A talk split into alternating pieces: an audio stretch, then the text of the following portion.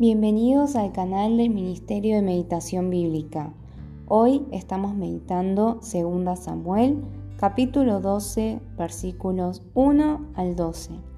Voy a estar leyendo en la versión Nueva Traducción Viviente y luego vamos a pasar a una breve reflexión. Que el Señor nos acompañe en este tiempo y en la meditación personal de cada uno de día y de noche.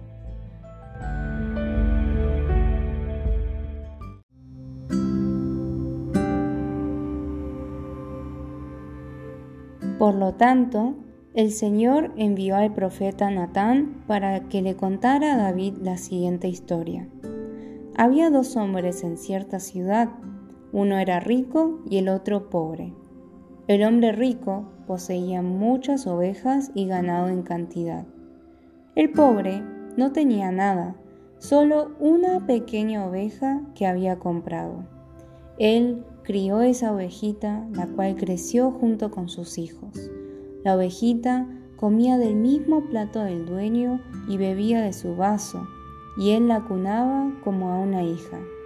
Cierto día llegó una visita a la casa del hombre rico, pero en lugar de matar un animal de su propio rebaño o de su propia manada, tomó la ovejita del hombre pobre, la mató y la preparó para su invitado. Entonces David se puso furioso. Tan cierto como que el Señor vive, juró, cualquier hombre que haga semejante cosa merece la muerte. Debe reparar el daño dándole al hombre pobre cuatro ovejas por la que le robó y por no haber tenido compasión. Entonces Natán le dijo a David, Tú eres ese hombre. El Señor Dios de Israel dice, yo te ungí rey de Israel y te libré del poder de Saúl. Te di la casa de tu amo, sus esposas y los reinos de Israel y Judá. Y si eso no hubiera sido suficiente, te habría dado más, mucho más. ¿Por qué entonces despreciaste la palabra del Señor e hiciste este acto tan horrible? Pues mataste a Urias elitita con la espada de los amonitas y le robaste a su esposa. De ahora en adelante, tu familia vivirá por la espada, porque me has despreciado al tomar a la esposa de Urías para que sea tu mujer. Esto dice el Señor, por lo que has hecho, haré que tu propia familia se rebele en tu contra. Ante tus propios ojos daré tus mujeres a otro hombre, y él se acostará con ellas a la vista de todos. Tú lo hiciste en secreto, pero yo haré que esto suceda abiertamente a la vista de todo Israel.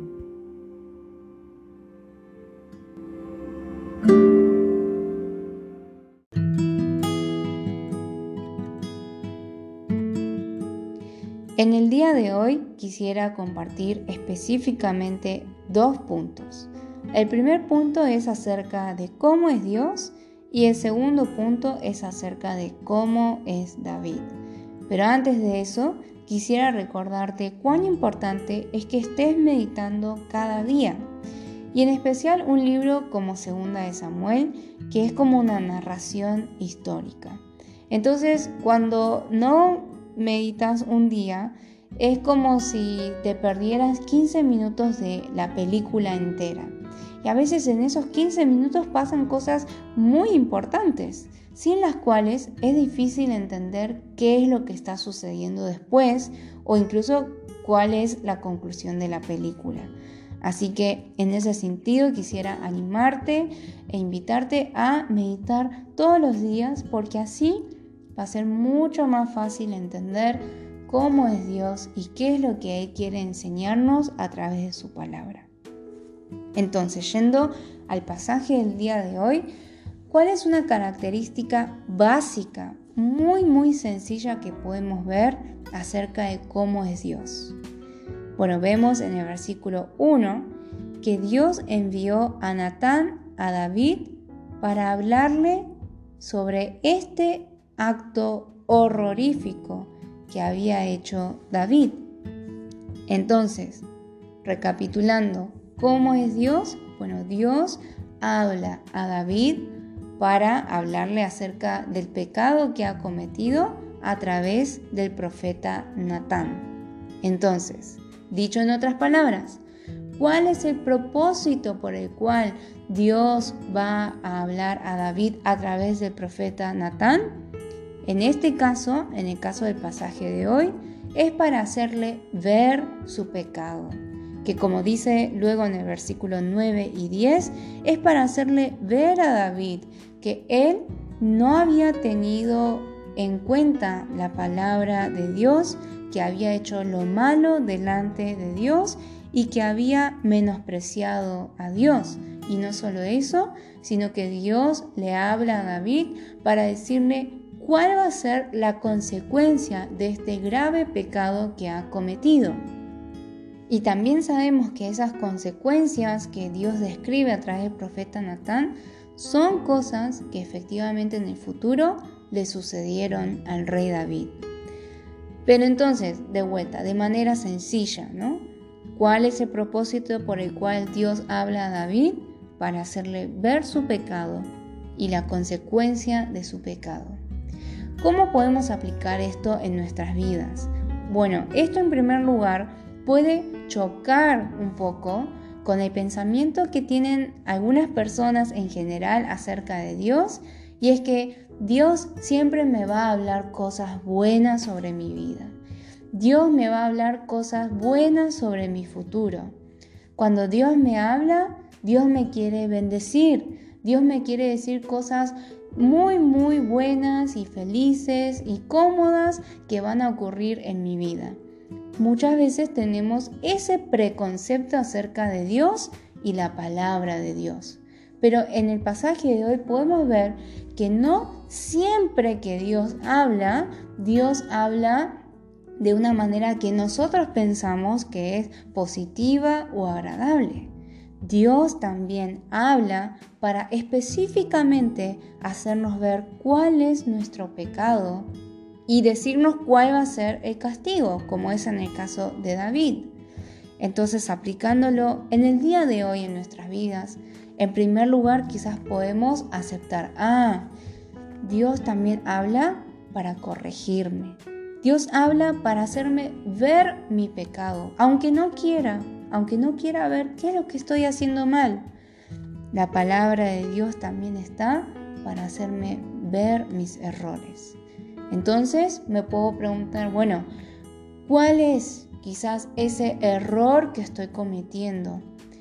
¿De qué manera estoy menospreciando totalmente a Dios con eso que estoy haciendo?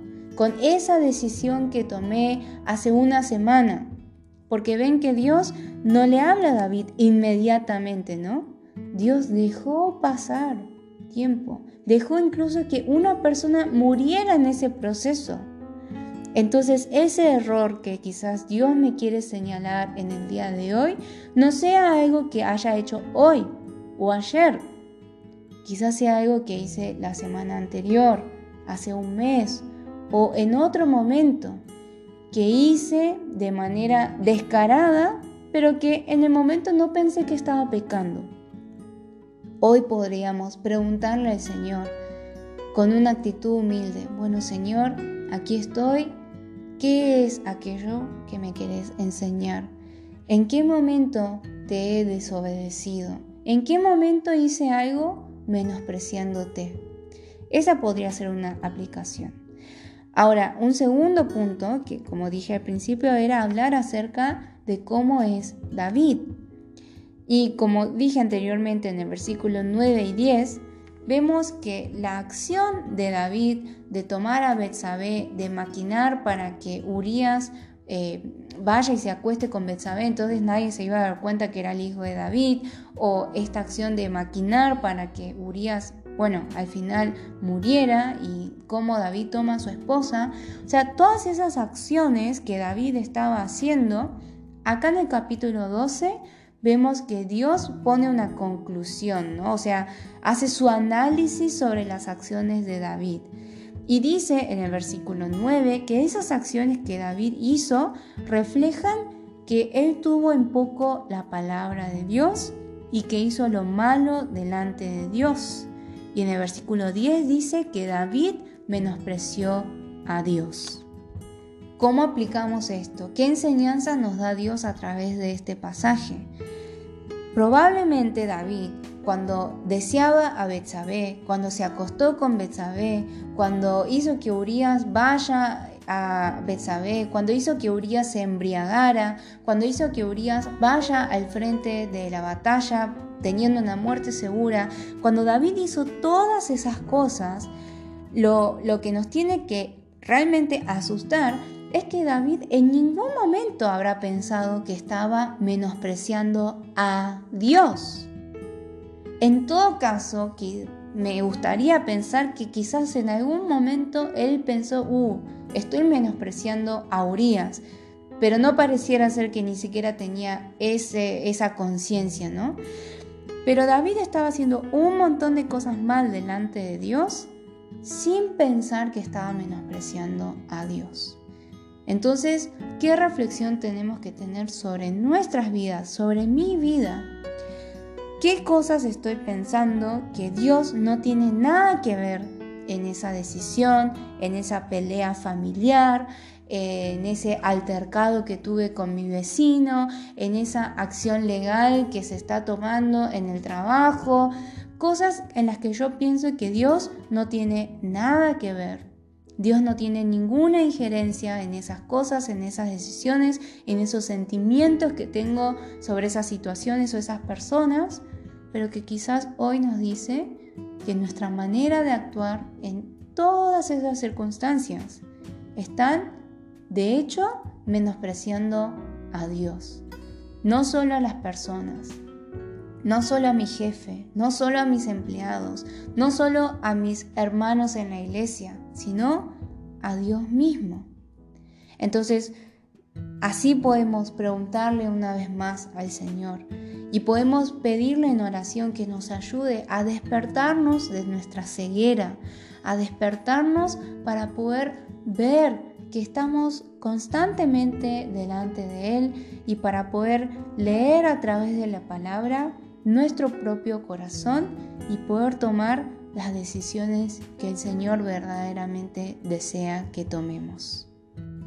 Espero que esto haya ayudado a reflexionar algunos puntos importantes y yo sé también difíciles a la hora de meditar, ¿no? Pero espero que, que esto los empuje a hacerse estas preguntas difíciles también y así vamos a poder ver nuestras vidas transformadas por la palabra del Señor.